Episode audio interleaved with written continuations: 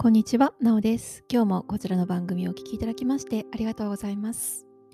こちらの番組はオランダ在住のエネルギー整体師、私、なおが体が循環するようなセルフケアの情報をお届けする番組です。えー、今日のテーマは安らぎの場を作るというテーマでお届けいたします。えー、あなたにとって安らぎの場所というのはどういうところでしょうか？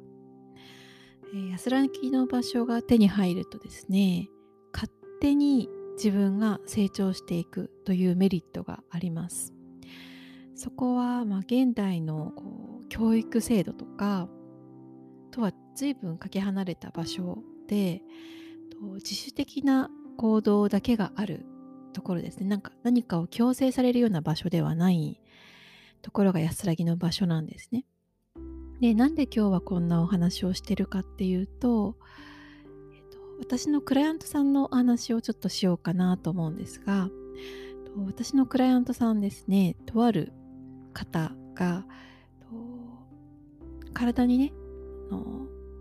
お悩みを持って訪れたんですけども何回かね施術を進めていくうちに表情がすごく柔らかくなってまあ表情が柔らかくなるのは初回から変わるんですけども全体から醸し出す雰囲気みたいのがどんどんこうトゲトゲしくなくなって柔らかくなっていったんですよね。簡単に言うとなんか女性らしくなったっていうか、まあ、女性なんですけど女性らしくっていうとちょっとねこう今の時代語弊があるんですけどもこう柔らかくなるっていう感じですね。それは男性も女性もすごく持っていたいものかなっていうふうに思うんですけどもそれで抱えていた問題があったんですねその女性は。それは夫婦関係の問題と子供の問題だったんですねお子さんの問題だったんです。で夫婦関係でもほとんど会話がなくってもうボディタッチとかも全然ないっていう関係性でもうこうごご飯今日食べるかとかあの予定の確認とかそのような確認事項のような会話しかもうなくってで勝手に自分の好きなことをやってるっていう風な関係性で相手が相手とのこう差異とかもこう埋めるようなこともなくなったっていうことだったんですね。でそれからお子さんがちょっとこうやる気が全くなくなってしまって、うん、っていう状況だったんですね。あのまあ学齢期のお子さんなんですけど、まあ、その子のやる気を出すにはどうしたらいいのかみたいなことがあったんですね。でそのまあ、奥さんですねそのクライアントさん自身もすごくトゲトゲしていて触るとビリッとくるようなこうビリビリって 伝わってくるようなトゲトゲしさがあったんですよね。で多分この人で本当はこういう人じゃないんだろうなっていうのが分かってというような感じがずっとあったんですけども施術を進めていくうちにですねその人の良さみたいのが現れてきてよく本当は笑う方だったんですよね。だけど最初のうちは全然笑顔とかも出なくて。うん。そう。だけどもだんだんその人自身が変わってこられたんですね。したらその人との会話が随分変わってきたんですよ。最初のうちはずっとねこう悩みが多かったんですけどなんか良くなった部分をお話しされるようになったんですね。で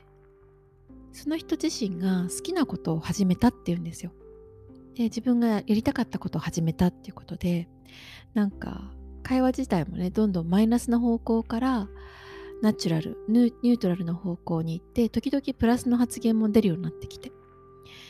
そんなことが続いていくうちにお子さんがですねやる気が出てきたっていうのとあとは友達ができるようになった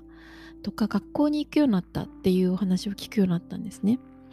でその間どれぐらいだったかな数ヶ月あったと思うんですけどもう前の頃とは今までとは信じられないくらいお子さんが元気になってきたっていうことだったんですね。でそれから夫婦関係がだんだんと会話が増えていったっていうんですよ。で今まではもう諦めてた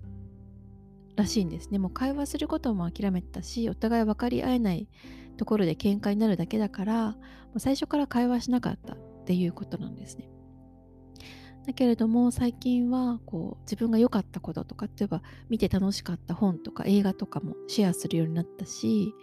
で今度こういう映画一緒に見ようよっていう風な約束もするようになったっていうんですね今まではもう見るものが全然違うからそんなことも約束すらしなかったしそんなことが話題に乗る乗ることもなかったっていうんですけど会話の時間がすごく増えたっていうことでなんかね本当に私も嬉しくなっちゃって今日そのお話をしたかったんですね。でなんでこういうふうな変化が訪れたかっていうと、その人自身が気持ちいい時間を増やすっていうことがとても重要なんですね。でそのクライアントさんが最初どういう状況だったかっていうと私の施あの施術に来られるっていう段階がもうカッチコチなんですね。で、付け入る隙がない状況だったんですね。で、付け入る隙がない状況っていうと、どんな状況かっていうと、感覚で言うと、鉄の格子というかもう黒い柵で全部防御されてて、どっからも入る隙がないっていう状況。で、そこに触れると、その、この檻がビビビビってこう反応してあの不審者侵入みたいな警告が出るような状況ですね。だからこっち側ですよね。外側の人間がその人にもう触れられないっていうんですかね。何かどんな言葉をかけていいかもわかんないっていう状況でした。けどもその人からこう緊張をどんどんどんどん取り除いていくことによってその人がこう気持ちいいっていう状況心地よいという状況自分の体の中にいて自分が気持ちいいっていう状況を作っていったんですね。ずっと絶えず絶えず。であの施術の感覚が空くとやっぱまた緊張し始めるんですけどやっぱそれを根気強くずっと緊張を取るようなまあ細かく言うとその痛みがある部分とかね。そういうところのアプローチをもうしていくんですけど大まかに言うともう緊張をとにかく抜いていく。気持ちよくなっていくっていうことが先決なんですよね。だから人ってこう何か問題がある時ってその問題を解決しようとしたりとかあとは例えばまあお子さんだったりとかねパートナーだったりとか親だったり子供だったりとかなんか何か問題あるとその人の問題を解決してあげようって思うんですけども一番最初にやらなきゃいけないことっていうのはご本人が気持ちよくあること心地よくあることなんですよね。でここは多分あんまりねあの知らないことだと思いますし言われたところでピンとこないと思うんですね。けど自分が気持ちよくならないと相手ともコミュニケーションを取ることがナチュラルなコミュニケーションを取ることがちょっと難しいんですよね。自分が緊張してるので相手が何か言ってくるとやっぱそれを防御するようになってしまったりとか相手が何か言ってるのを攻撃と捉えてしまって反撃するような姿勢をとってしまったりとかしてその対等なコミュニケーション自然なコミュニケーションができないので何かを解決するとかももうちょっとそういう状況ではないんですね。なので自分自身が気持ちいい状況になっておくということがとても大事なんです。じゃあそのために何をするかっていうとね、私みたいな人間はそういう安らぎの場所を作っておくっていうことが重要だなっていうふうに思ってます。うん、自分自身もそういう気持ちいい状況にないとクライアントさんを、ね、気持ちよくすることもできないですし、ね、あなたの立場に立ってみたらあなた自身が気持ちよくなることって何なんだろう？それを追求してほしいんですよね。もしあなたが何かをやることで気持ちいい状況になるんだったら例えばあなたがお花がすごく好きでお花を見てるだけで心地よい気分になるんだったらお花を買ってきたりね育てたりしてみたらいいんですよねあなたが歌うことで気持ちよくなるんだったらもう人から何と言われようと、まあ、騒音にならない程度に歌ってみたりとか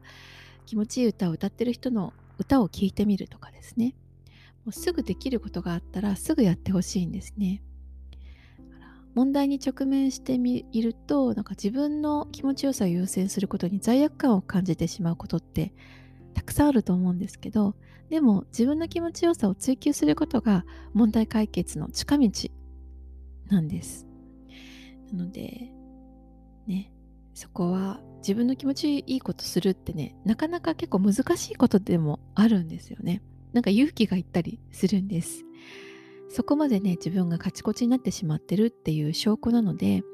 自分の好きなことを追求するということに貪欲になってください。でそれは重たい扉を開く勇気にもつながってきます。